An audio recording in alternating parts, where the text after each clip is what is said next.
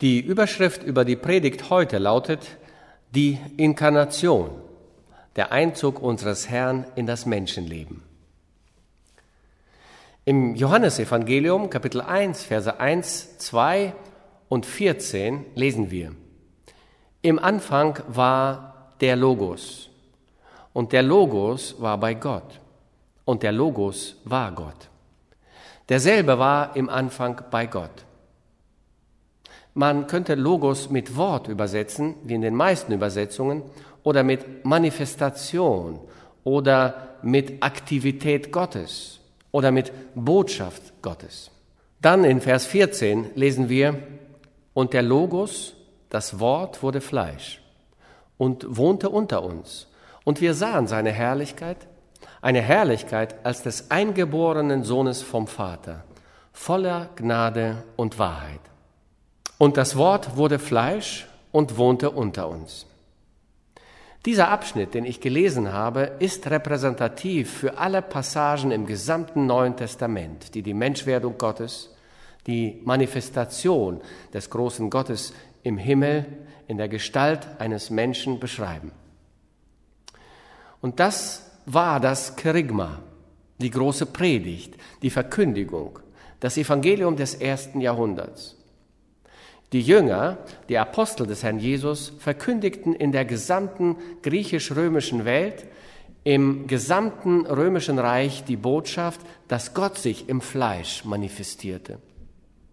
Und das ist das Wort von der Sühne und von der Versöhnung und von der Erlösung. Das war die einfache Botschaft, die sie in der gesamten zivilisierten Welt predigten. Von Anfang an hatten sogenannte kultivierte Intellektuelle das Evangelium infiziert und es ketzerisch beeinträchtigt. Man nannte sie Gnostiker. Das griechische Wort für Wissen ist Gnosis.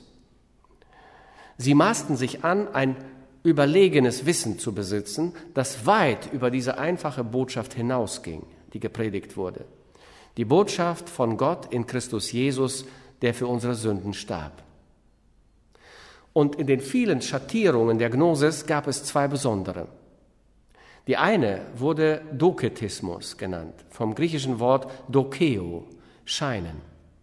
Die Anhänger der doketischen Gnosis lehrten, dass Christus nur scheinbar einen Körper hatte, aber in Wahrheit nicht körperlich, nicht physisch war.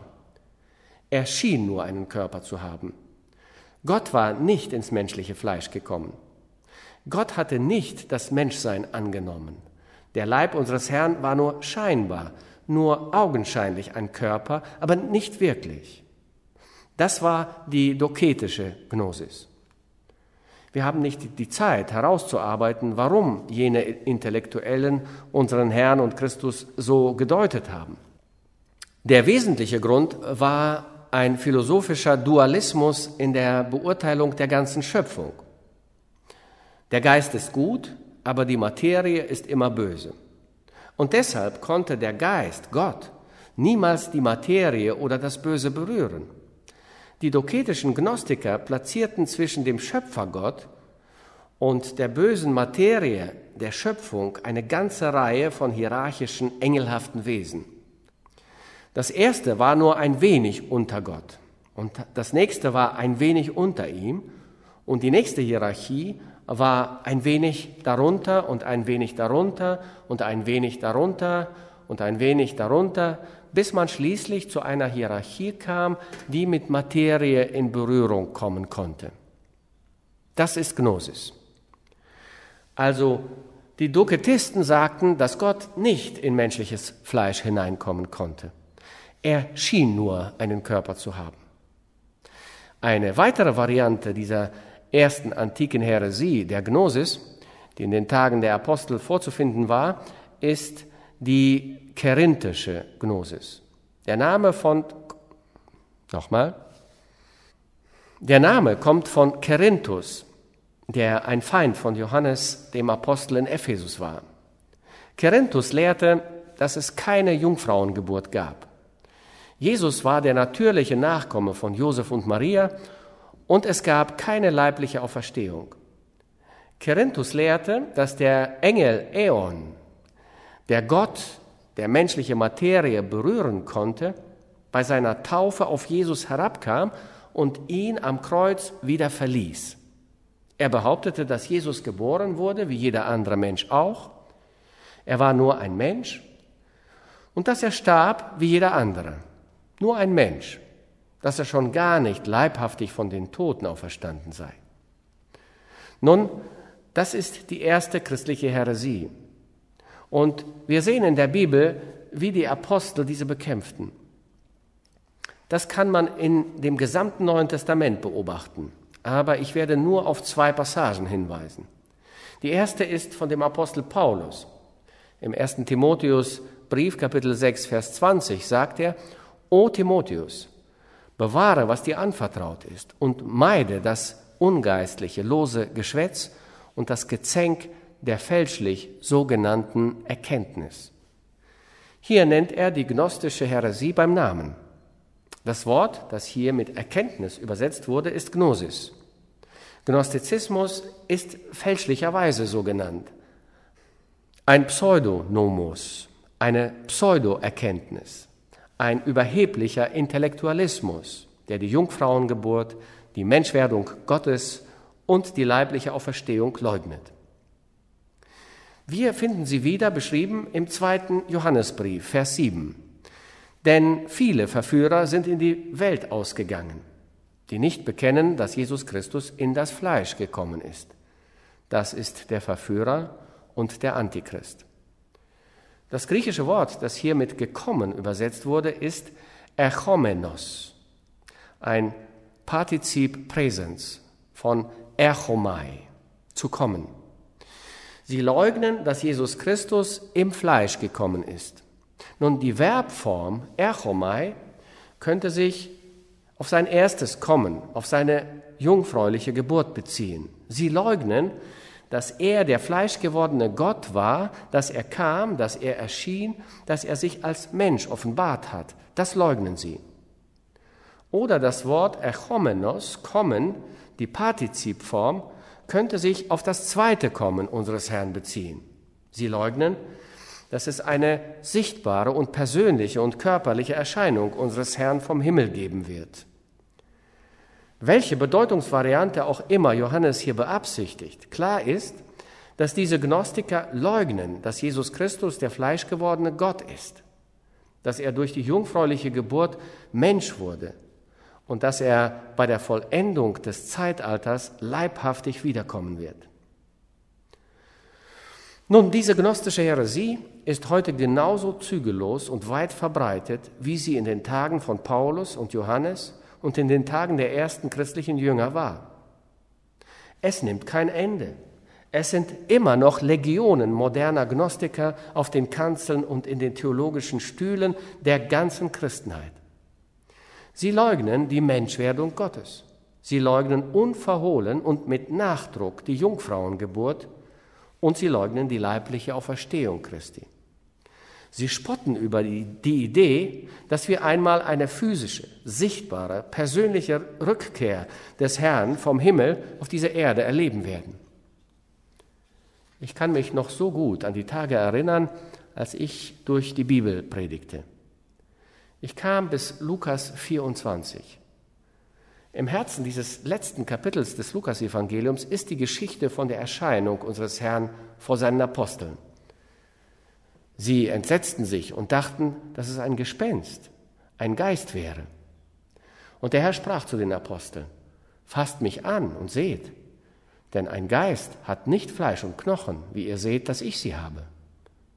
Und er fragte sie, habt ihr hier etwas zu essen? Und sie legten ihm ein Stück gebratenen Fisch vor und er nahm's und aß vor ihnen.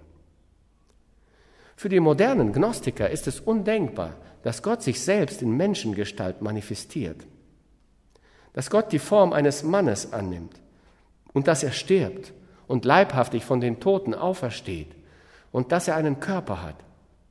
Ihr Christus ist nicht der fleischgewordene Gott. Er ist ein Mensch, ein Held, ein großer Lehrer, aber eben nur ein Mensch. Ihr Christus ist nicht von einer Jungfrau geboren. Ihr Christus hat keinen Leib. Ihr Christus ist nicht von den Toten auferstanden und ihr Christus kommt nicht wieder. Ihr Christus ist eine metaphysische Idee. Er ist eine philosophische Spekulation. Ihr Christus ist ein immaterielles Gespenst. Ihr Christus ist nur eine Idee. Nun, die Bibel, die Heilige Schrift, präsentiert Jesus mit unerschütterlicher Einstimmigkeit immer als den menschgewordenen Gott. Gott vom wahren Gott und Mensch vom wahren Menschen. Gott, als wäre er nur Gott, Mensch, als wäre er nur Mensch. Es ist eine Dualität in seiner Person. Er ist der Gottmensch. Und ich behaupte, die Bibel, die Heilige Schrift, bezeugt mit unerschütterlicher Einstimmigkeit immer diese wunderbare göttliche Offenbarung. In den Schriften des Alten Testaments erscheint immer wieder in körperlicher Form ein herrlicher Theophanie-Engel. Er heißt der Engel der Gegenwart oder der Engel des Angesichtes Gottes. Er ist eine wunderbare Person. Er ist Gott selbst. Er erschien dem Jakob in körperlicher Form bei Pnuel. Er erschien in körperlicher Form dem Josua als Fürst des göttlichen Heeres von Jericho. Er erschien Jesaja, als er den Herrn hoch und erhoben sah, und er erschien ebenso dem Daniel. Im gesamten Alten Testament erscheint diese wunderbare Epiphanie, diese Christophanie, dieser herrliche Engel Gottes. In der Vision der Zukunft erscheint vor Johannes derselbe wunderbare, schillernde, glorreiche jemand. Er schreibt, sein Haupt aber und sein Haar war weiß wie weiße Wolle, wie der Schnee, und seine Augen wie eine Feuerflamme, und seine Füße wie Golderz, das im Ofen glüht. Und sein Angesicht leuchtete, wie die Sonne scheint in ihrer Macht. Und als ich ihn sah, fiel ich zu seinen Füßen wie tot. Der wunderbare Engel, die himmlische christologische Theophanie im Alten Testament und das herrliche Wesen, das bei der Vollendung der Zeitalter erscheint, sind beides ein und dieselbe Person. Nur dass es in dem Tal zwischen diesen beiden großen leuchtenden Gipfeln ein kurzes Zwischenspiel gibt, das als die Tage seines Fleisches bezeichnet wird, die Tage seiner Menschwerdung, die Tage seiner Demut und des Leidens. Doch er ist immer derselbe. Der Gott ebenbürtige, präexistente Christus. Der in den vergangenen Zeitaltern herrliche, der in den kommenden Zeitaltern unvergleichlich herrliche Jesus. Der Herr Jesus aus dem Evangelium. Nun, ich habe gesagt, dass die Bibel mit unerschütterlicher Einstimmigkeit diese große Dualität in Christus bezeugt. Gott geoffenbart im Fleisch. Wir wollen uns nur einige dieser Bibelabschnitte anschauen. Wir könnten sonst den Rest des Tages und der Woche damit verbringen, anzuschauen, was Gott uns offenbart hat. Ein Abschnitt befindet sich im Alten Testament, im neunten Kapitel des Propheten Jesaja, Vers 6. Denn uns ist ein Kind geboren, ein Sohn ist uns gegeben. Erst spricht Jesaja von seinem Menschsein denn uns ist ein Kind geboren. Und damit führt der Prophet uns nach Bethlehem mit dem Stall und mit seiner Krippe. Er führt uns in die Wüste mit ihrem Hunger. Er führt uns zu dem Brunnen mit seinem Durst. Er führt uns zu der Tischlerwerkstatt mit ihrer täglichen Arbeit. Er führt uns zu dem Sturm, dem Sturm um Mitternacht und zu der Stille nach seiner wunderbaren Wellenzähmung. Er führt uns nach Gethsemane mit seiner Seelenqual. Er führt uns zur Schädelstätte nach Golgatha mit ihrer grausamen Hinrichtung. Denn uns ist ein Kind geboren. Der Prophet führt uns auf dem Weg von der Wiege, von der Krippe in Bethlehem bis zu dem Kreuz nach Golgatha. Aber er ist noch nicht fertig. Nachdem er von der Menschwerdung unseres Herrn gesprochen hat, fährt er fort ein Sohn ist uns gegeben. Jetzt führt er uns zum Himmel. Er war ein Sohn. bevor er geboren wurde. Der Prophet leitet uns zum Himmel und sagt, und sein Name ist wunderbarer Ratgeber, starker Gott, Vater der Ewigkeit, Fürst des Friedens. Beide sind hier erwähnt. Sowohl das geborene Kind, sein Menschsein, als auch der Sohn, der gegeben wird, seine Gottheit, dessen Name mächtiger Gott und der Vater der Ewigkeit ist. Auch das Zeugnis der Apostel ist einheitlich. Der Apostel Paulus schreibt im 1. Timotheusbrief 3, Vers 16, und anerkannt groß ist das Geheimnis der Gottseligkeit. Der Gott, der geoffenbart worden ist im Fleisch. Das Wort Gottseligkeit, Eusebia, bedeutet Gott anbeten. Die substantive Form davon ist Eusebion und bedeutet Religion, wahrer Glaube, wahre Anbetung. Und anerkannt groß ist das Geheimnis des wahren Glaubens. Und was ist dieses Geheimnis? Dass nämlich Gott sich im Fleisch geoffenbart hat. Das ist wahre Religion und wahrer Glaube und wahres Vertrauen und wahre Anbetung. Gott ist geoffenbart im Fleisch. Der Apostel Petrus verwendet das Wort Phanero, geoffenbart. Er ist nicht eine Schöpfung der Gegenwart sondern der vorher existierende und erst jetzt geoffenbarte. Im ersten Petrusbrief, Kapitel 1, Vers 20, schreibt Petrus, er ist zwar zuvor ausersehen, ehe der Welt Grund gelegt wurde, aber offenbart, Phanero, am Ende der Zeiten. Der präexistente Christus, der Herr, ist die Offenbarung Gottes. Ihn sehen wir jetzt in Menschengestalt. Schauen wir noch einmal, was der Apostel Johannes im ersten Johannesbrief 3, Vers 8 schreibt. Und ihr wisst, dass er erschienen, Phanero, ist, dass er die Werke des Teufels zerstöre. Das griechische Wort luo bedeutet zerstören oder aufbrechen. Satans Haus der Verzweiflung aufbrechen, sein Gefängnis der Seelen, sein Haus der Hoffnungslosigkeit und Hilflosigkeit sein Programm der Verdammnis zerstören. Christus, der Sohn Gottes, wurde geoffenbart in Menschengestalt, um das Reich des Satans aufzubrechen. Und wir schauen uns noch ein Zeugnis am Anfang des ersten Johannesbriefes an, was von Anfang an war, was wir gehört haben, was wir gesehen haben mit unseren Augen, was wir betrachtet haben und unsere Hände betastet haben vom Wort des Lebens. Und das Leben ist erschienen. Es ist das Wort Phanero. Und wir haben gesehen und bezeugen und verkündigen euch das Leben, das ewig ist, das beim Vater war und uns erschienen ist. Was für ein kräftiges Statement macht Johannes hier gegen diejenigen, die die Menschwerdung Gottes leugnen. Wir haben gesehen, wir haben gehört, wir haben berührt, wir haben beobachtet. Er hat Fleisch und Knochen. Er ist ein Mensch. Jene Jünger berührten Jesus, schauten auf Jesus, beobachteten Jesus, kannten Jesus in der gleichen Weise, wie ein Chemiker Salz kennt oder ein Geologe Eisen, Felsen kennt oder ein Astronom die Sterne beobachtet. Sie bezeugten nicht eine philosophische Idee oder eine metaphysische Spekulation, Sie zeugten von einer Wirklichkeit Gottes, manifestiert in menschlichem Fleisch. Sie bezeugten Gott in Christus Jesus. Gott wurde Fleisch und Knochen bei seiner Geburt, bei seiner jungfräulichen Geburt. Christus, der Sohn Gottes, hatte Fleisch und Knochen in seinem Dienst. Christus, der Sohn Gottes, hatte Fleisch und Knochen bei seiner Auferstehung. Christus, der Sohn Gottes, ist aufgefahren in den Himmel in einem Körper aus Fleisch und Knochen.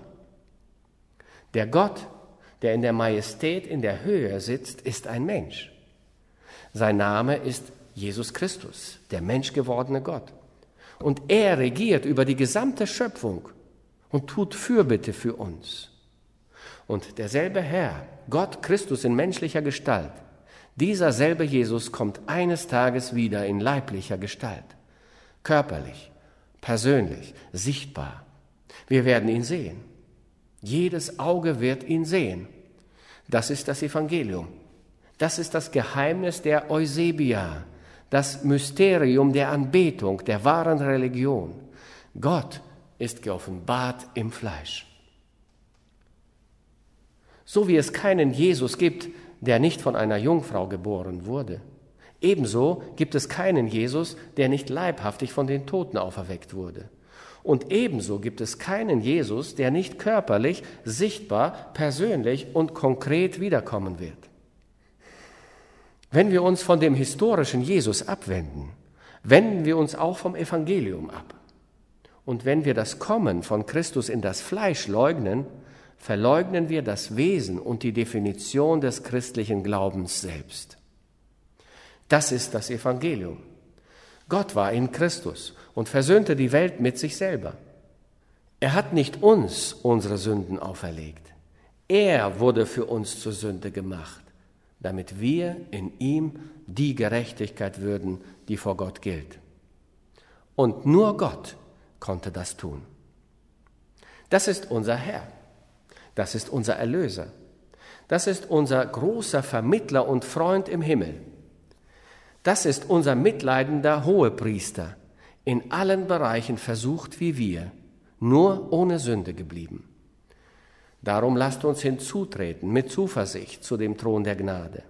Beugt euch vor ihm, ruft seinen Namen an, damit wir Barmherzigkeit empfangen und Gnade finden zur Zeit, wenn wir Hilfe nötig haben. Hebräer 4, 15 bis 16. Was für ein herrliches und unvergleichliches Evangelium, die Wahrheit von der Liebe Gottes in Christus Jesus. Unser Herr, auch wenn wir vor Staunen fast ungläubig schwanken angesichts solch einer unvergleichlichen Wahrheit, dass Gott die Gestalt eines Menschen annimmt, dass Christus, der Menschgewordene, präexistente, ewige Logos und das Wort Gottes ist, hilf unserem Unglauben. Und lass die Wahrheit und die Einfachheit und die Herrlichkeit und die Verheißung und den Triumph dieser Realität unser Lob und unsere Freude sein für immer und ewig. Amen.